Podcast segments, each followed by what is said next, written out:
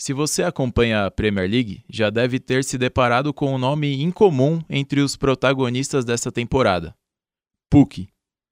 O finlandês parece ter surgido do nada, acumulando gols na liga mais difícil do mundo. Foram cinco só nas três primeiras rodadas da temporada 2019-2020. Mas afinal, quem é Temo Puk, o atacante que despontou somente aos 29 anos? Eu sou o Vitor Rocha. E eu, Matheus Colasso. E neste episódio do podcast Acréscimos, contamos a história de uma revelação tardia do futebol inglês.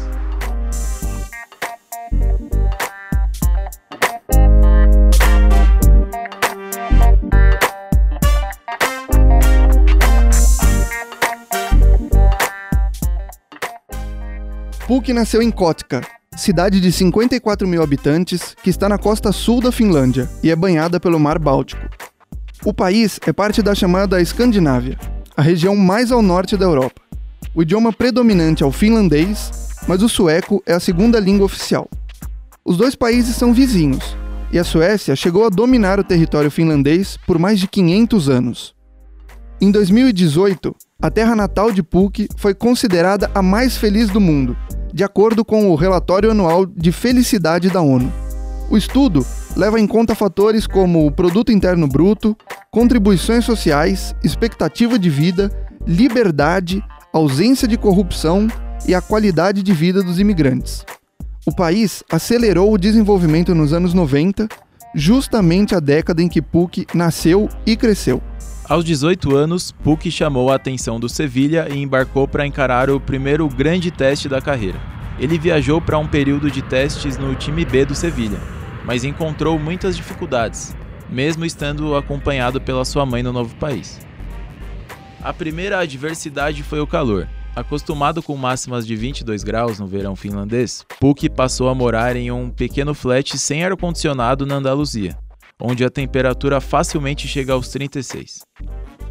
Aprender espanhol foi outro obstáculo, e o jogador teve problemas para se comunicar com os companheiros do time. O resultado, em dois anos de Sevilha, jogou uma única vez no time profissional.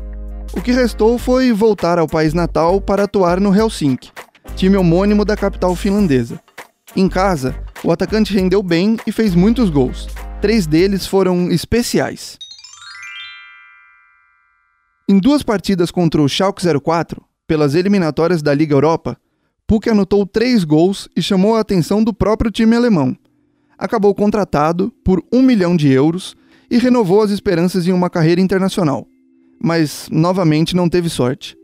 Na concorrência com atacantes do porte de Raul e Huntelaar, ele teve pouco espaço e saiu após três temporadas. Sua próxima parada, a Escócia. Puck chegou ao Celtic com 23 anos, em agosto de 2013. Por lá, dividiu os vestiários com o Virgil van Dijk, o zagueiro que foi um dos três melhores do mundo em 2019. Na terceira tentativa em um time de grande expressão, o finlandês foi atrapalhado por lesões.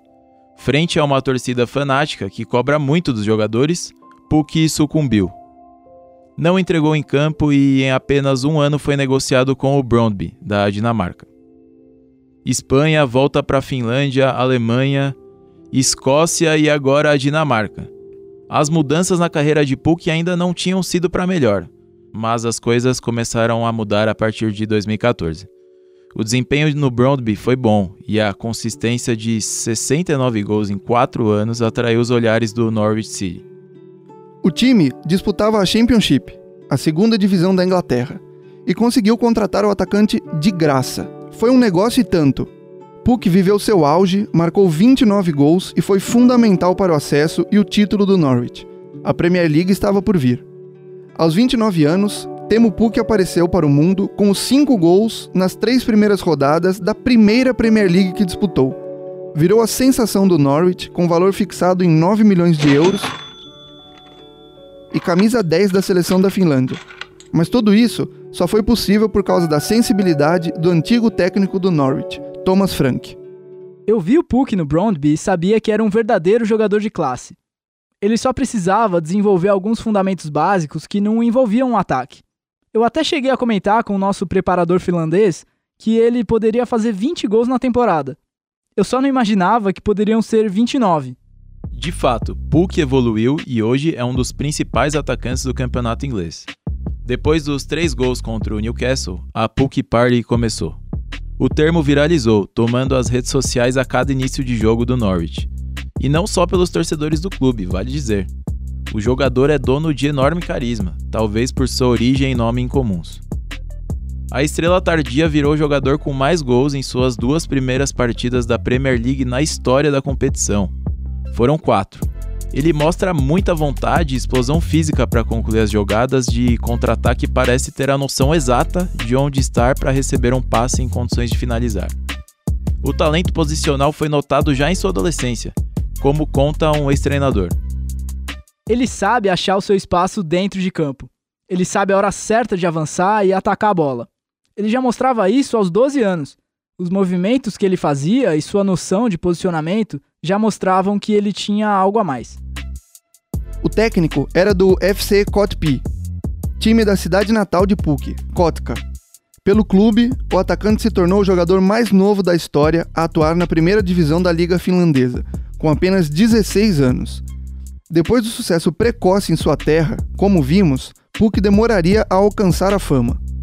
É uma estrela totalmente improvável da Premier League, em junho de 2019, o jogador se casou com Kirska Laurico, também finlandesa, e várias fotos do casamento podem ser vistas nas mídias sociais dos dois.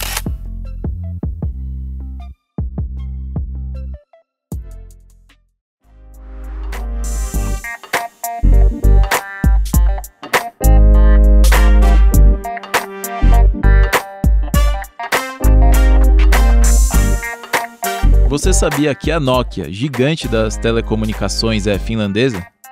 Pois é, a indústria de tecnologia é muito importante na Finlândia. Aliás, a indústria é fortíssima no país escandinavo. Os setores madeireiro, metalúrgico e de produtos eletrônicos são os principais e as exportações representam um terço do PIB finlandês. Devido ao clima de frio rigoroso, a agricultura na Finlândia é básica e muitos alimentos vêm de fora. O padrão de vida do finlandês é alto e não existem pessoas que vivem abaixo da linha da pobreza. A inflação gira em torno de apenas 1% e foi o primeiro país europeu a conceder o direito de voto às mulheres, em 1906. Para o Sistema Nacional dar tão certo, a Finlândia colocou a educação como o pilar central. Sua educação básica, conhecida como fundamental aqui no Brasil, é considerada a melhor do mundo. O sistema universitário é o terceiro melhor do planeta. E para completar, tudo de graça. Escolas até o ensino médio são gratuitas e não existem universidades privadas.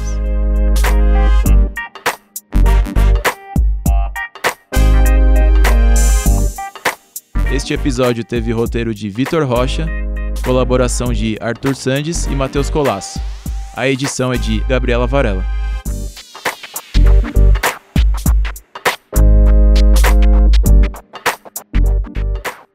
Este é o podcast Acréscimos. Até a próxima.